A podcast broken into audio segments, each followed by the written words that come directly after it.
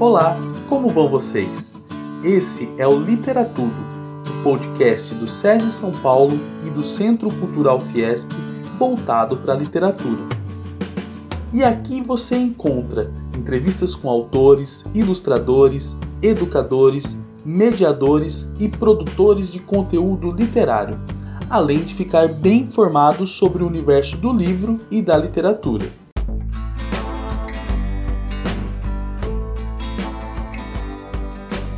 Meu nome é Alcides e estamos aqui para mais um episódio do Literatudo, como sempre, na presença da analista de literatura Josi Amato. E hoje nós conversaremos sobre a arte de criar leitores com a jornalista, escritora e roteirista Goimar Dantas. Goimar é doutoranda em letras pela USP. Ela é jornalista, roteirista, escritora e palestrante ela tem 11 livros publicados e em 2011 foi finalista do Prêmio Jabuti com a biografia Cortês, a saga de um sonhador, pela Cortês Editora, em coautoria com Teresa Salles. Ela também é autora de obras de diversos gêneros, dentre elas Aquele Mês de Abril, um romance publicado pela editora Penalux em 2019. A arte de criar leitores, reflexões e dicas para uma mediação eficaz, pela editora Senac de São Paulo em 2019, e também Rotas Literárias de São Paulo, pela editora Senac São Paulo de 2014. Para crianças, ela escreveu Estrelas são Pipocas e Outras Descobertas pela Cortez Editora em 2013, também publicado em 2014 pelo grupo editorial Octaedro, de Barcelona, lá na Espanha. Ela também publicou Minha Boca Está Pelada pela Zit em 2013 e Quem Tem Medo de Papangu pela Cortez Editora em 2011. Ela também ministra palestras e cursos abordando temas relacionados à literatura e à escrita. Conheça mais sobre Goimar Dantas em seu site www.goimardantas.com.br. E agora vamos descobrir mais sobre a arte de criar leitores com a própria Goimar. Tenham todos um bom episódio. Olá, Goimar! Seja bem-vinda ao Literatudo. O Alcides já nos antecipou que o tema de hoje é a arte de criar leitores. Para iniciar nossa conversa, gostaríamos de saber como foi o seu primeiro contato com a leitura e literatura. Como a Goimar se tornou leitora? Olá, pessoal do Literatudo, tudo bem com vocês? Queria dizer da minha alegria de estar conversando com vocês, de ter recebido esse convite para a gente poder trocar informações, poder falar apaixonadamente de livros, leitura e mediação.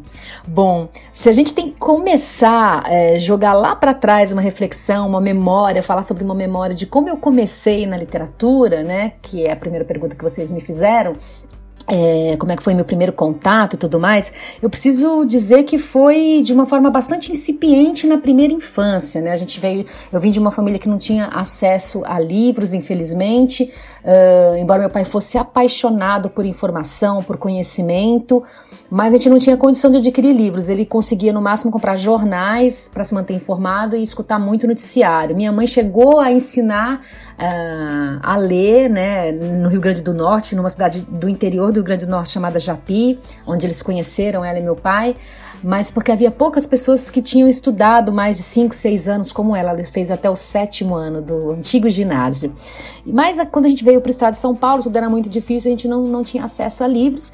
E a escola foi então essa grande porta de entrada, no sentido de que é, eu, eu, eu tinha acesso aos gibis dos meus amigos, a gente trocava, pegava emprestado, eu conseguia comprar de vez em quando. Então, a turma da Mônica, Bolinho, Luluzinha, eu adorava, né? Esses gibis que circulavam aí muito no começo dos anos 80, com muita força tive acesso a, a, gostava demais, inclusive dos textos didáticos que a escola oferecia nos livros, né, que a gente, nos quais a gente era alfabetizado. Me lembro com muito carinho de um livro é, do segundo ano do, do, do antigo primário que trazia ali a história do soldadinho de chumbo, né, do Hans Christian Andersen, com ilustrações muito bonitas. Isso ficou muito na minha memória, ficou muito na minha cabeça.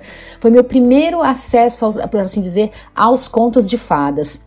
No terceiro ano já comecei a querer declamar poemas lá na frente, quando a professora é, convidava algum aluno que quisesse decorar os poemas que ela havia passado em classe. Eu era a única que queria decorar e ir lá no outro dia declamar, sempre fui fã disso.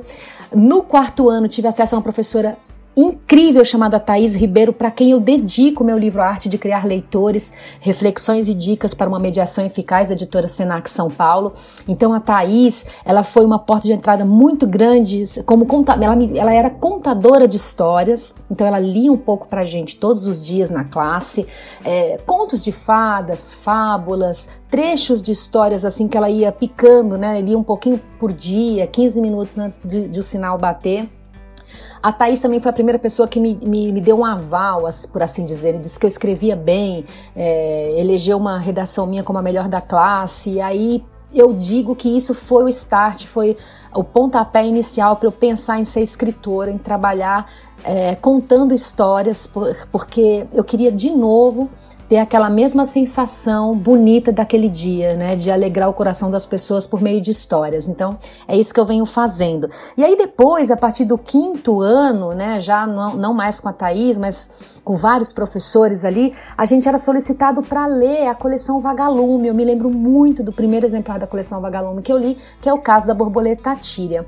Eu fiquei fascinada com aquela história da Lúcia Machado de Almeida e a partir daí comecei a visitar então, porque não tinha condição de comprar esses livros todos da coleção, é, comecei a visitar com muita frequência a Biblioteca Municipal de Cubatão, que era o lugar onde nós morávamos, morávamos na época, é, eu e minha família, meu pai trabalhando ali no polo petroquímico, e aí eu frequentava, comecei a frequentar diariamente, não apenas para fazer os trabalhos escolares, que a gente tinha que consultar ah, as enciclopédias, os livros que, que a biblioteca tinha para a gente fazer trabalho de história, geografia, etc. A gente se reunia ali então comecei a ficar familiarizada com aquele ambiente, a pegar emprestado, fazer uma carteirinha, pegar emprestado toda a coleção Vagalume. E depois, aos 14 anos, é, pedi ajuda ao bibliotecário, seu Elcio. É, falo dele também no livro Arte de Criar Leitores, bem como conta a história da Thaís e de outros professores meus. Hum, então foram meus mediadores de leitura. E o seu Elcio falou assim: olha. É, você já leu toda a coleção? O que, que você acha de ler Dom Casmurro? Do Machado de Assis. Você já ouviu falar? É um escritor muito bom. Eu acreditei, peguei o livro para ler e a minha vida deu uma guinada absurda, porque você sair de uma coleção Vagalume para um, um Dom Casmurro é um passo muito grande. Eu agradeço muito Elcio por ter confiado em mim, né, por ter sido esse mediador incrível. E foi maravilhoso, eu amei e a partir daí comecei a pegar sozinha Gabriel Garcia Marques, comecei a, a, a ir atrás de outros autores nacionais, né? Então Inácio de Loyola Brandão, ele ia me ajudando, eu ia fuçando ali nas fichas de leitura e a partir daí nunca mais parei. Olá, Goimar, tudo bem com você? É, em 2019, você escreveu o livro A Arte de Criar Leitores, Reflexões e Dicas para uma Mediação Eficaz. E a gente sabe como que é difícil a formação de novos leitores.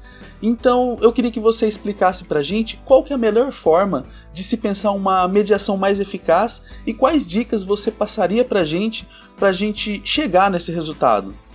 Bom, de que forma que a gente pode pensar aí dentro do universo do livro e da leitura em fazer, em dar início, em tentar fazer uma mediação eficaz, uma mediação de leitura eficaz, né? O que, que a gente pode falar sobre isso? Eu acho que a gente, a princípio, precisa entender a leitura como uma construção social ela não existe enquanto passe de mágica. É muito difícil e raro que é, um menino já mais maduro, ali perto da adolescência, pegue um livro e aquilo seja um portal para a vida dele. Comigo foi assim, mas eu, eu acho que, que a gente não pode esperar que isso se dê sempre, que a gente tem que construir o passo a passo, o dia a dia desse futuro leitor. Então, quanto mais cedo a gente propiciar a leitura, melhor. Então, entender essa leitura como uma construção social é isso, é incluir conversas sobre livros e leitura, histórias, do, histórias né, no cotidiano da família, ler para as crianças todos os dias, uh,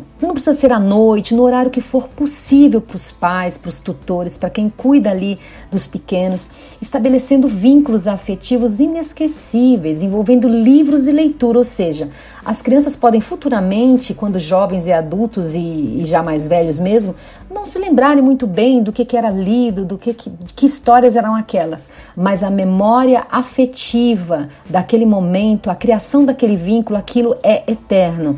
É, Sempre que eu ministro oficinas, é, mini cursos e cursos sobre mediação, sobre leitura, eu escuto muito dos educadores para os quais eu, eu, eu, ministro esses cursos e seus e pais, né, de, de alunos e tal que a memória deles em relação ao, que a avó contava, ao que o avô contava, os pais, quando é, sentavam ali para contar uma história, muitas vezes deles, deles sem acesso à leitura, não sabiam ler, pessoas muito do interior do Brasil profundo, mas essas histórias fazem parte, esses momentos ficam na, na, nas lembranças, nas memórias de todos. Isso é muito bonito. Então, esse é um primeiro ponto: é trazer a história, trazer a leitura, trazer a contação para dentro de casa. Se for possível, se a gente mora numa cidade um pouquinho maior, é interessante a gente é, levar a, a, os pequenos, as crianças, os jovens às livrarias, aos locais onde o livro circula, frequentar sebos, fazer carteirinha de biblioteca. Quando são muito pequenos, é, existem sempre contações de histórias nas livrarias, cada vez mais isso tem acontecido. Claro, a gente tem que falar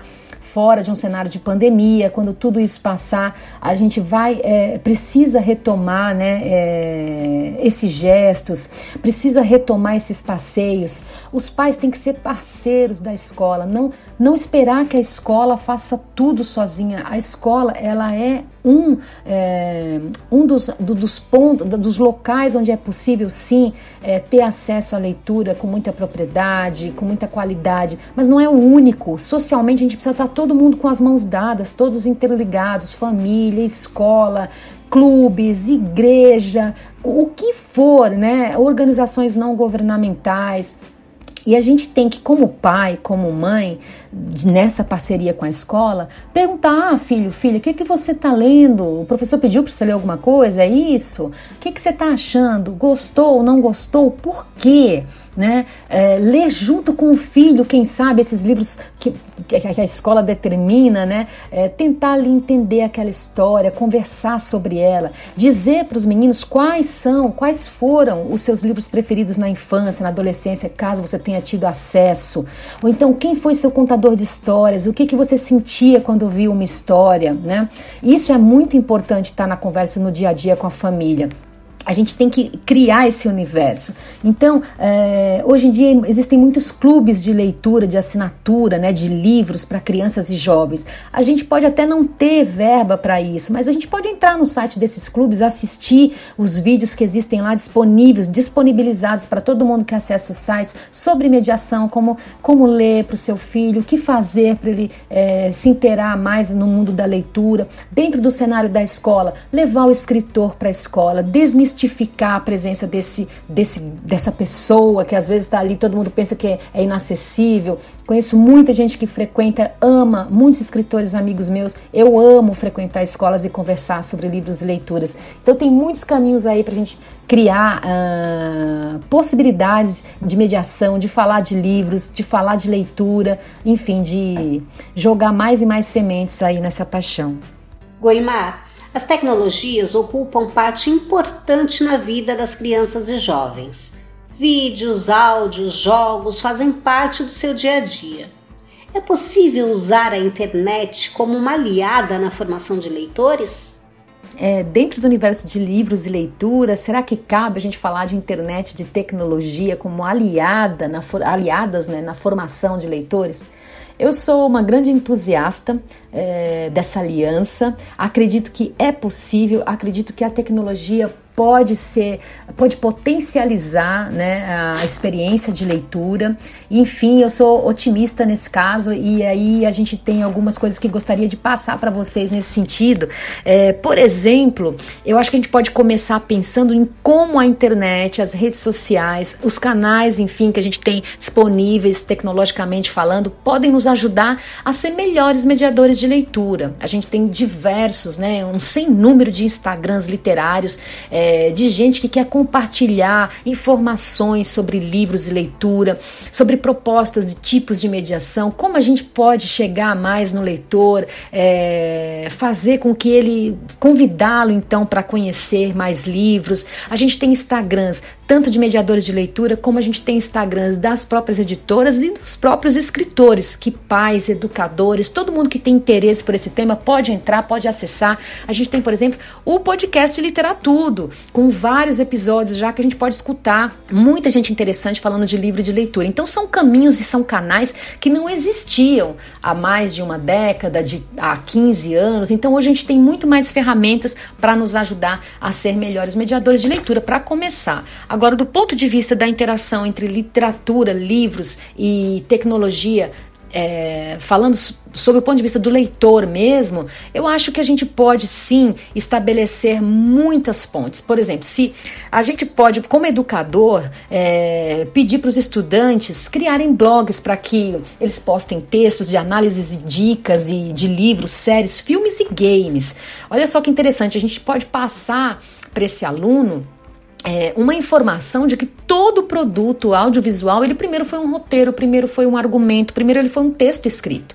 A gente pode pedir que eles criem um grupo de WhatsApp para debater o livro que a gente está é, sobre o qual a gente está dialogando em sala de aula, né, que, é, que a escola escolheu e tal, a gente pode criar canais, clubes de leituras e falar sobre isso de uma forma mais solta, mais leve, mais fluida. A gente pode pedir que os meninos usem o celular, os meninos e as meninas, os alunos usem o celular para filmar e posteriormente editar uma cena de um romance que estão lendo, eles sendo os atores, isso é muito legal. A gente pode pedir que eles assistam um filme que tem a ver com literatura, que derive de um, de, de um livro e que esteja disponível nas plataformas aí de streaming e depois a gente testa comentários, faz resenhas, compara uma coisa com a outra. É sempre um debate, um diálogo rico e instigante. A gente pode, por exemplo, é, pesquisar o que, que os autores roteiristas dos filmes que a gente mais gosta, das séries, das novelas, o que esses diretores, o que esses criadores, é, quem foi que, que, que, influenciou essas pessoas, né? O que, que eles liam quando crianças, quando jovens? A gente pode tentar descobrir, junto com os alunos, então, é, todo esse. É, o que está por trás desse universo do áudio, audiovisual, que com certeza tem ligação com literatura e com livro.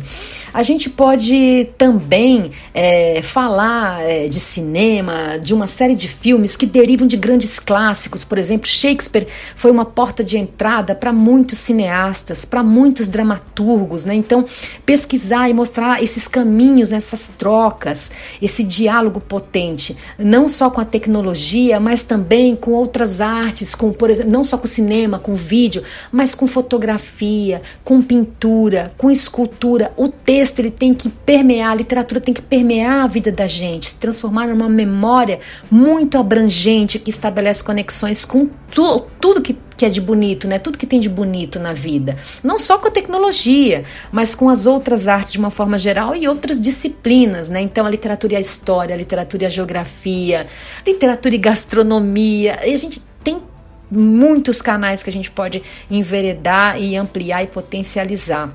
Há muitas outras dicas em relação a esse universo no meu livro Arte de Criar Leitores, reflexões e dicas para uma mediação eficaz, que foi lançado pela Senac São Paulo, pela editora Senac São Paulo em 2019. Queria convidar todos vocês então a conhecer o Arte de Criar Leitores, tá bom? Enfim, eu acho que é, o que não falta é possibilidade de diálogo para potencializar a nossa experiência com literatura.